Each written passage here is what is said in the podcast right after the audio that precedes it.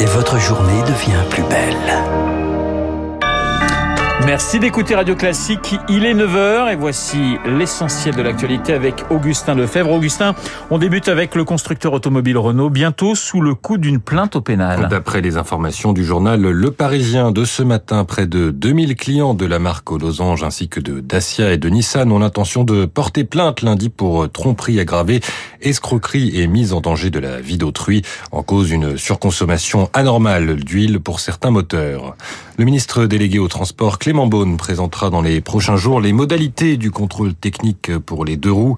Euh, promesse après l'avis du Conseil d'État hier soir, il laisse deux mois au gouvernement pour faire appliquer cette mesure européenne, euh, vivement critiquée par certaines associations de motards. Et puis après Fitch autour de Standards Poor's d'évaluer la note de la France, l'agence rend son verdict ce soir.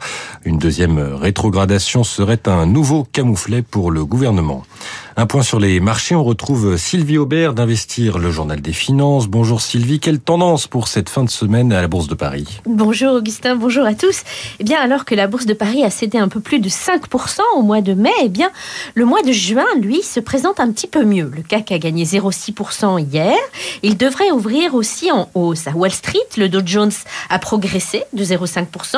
Le Nasdaq a bondi de 1,3%, toujours poussé par les valeurs liées à l'intelligence artificielle alors les investisseurs ont apprécié que le problème de la dette américaine soit réglé.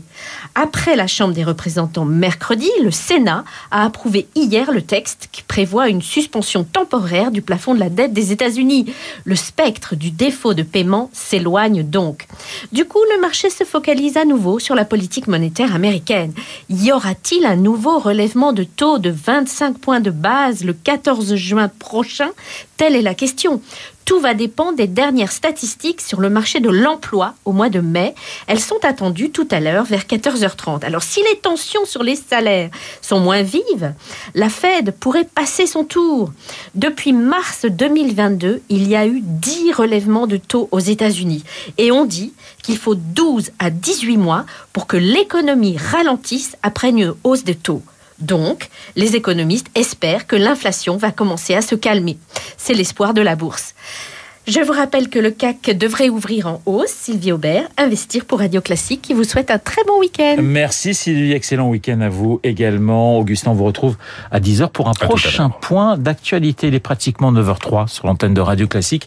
L'heure de retrouver Franck Ferrand qui vient de faire une entrée remarquée dans ce studio. On commençait à s'inquiéter, on ne vous voyait pas arriver. Est-ce que vous parleriez d'une entrée euh, essoufflée un peu? Non, parce que vous n'êtes même pas essoufflé. Bon, voyez, comme C'est magnifique. On parle de quoi ce matin avec de vous Théodose, très Ah. Grande page d'histoire ce matin.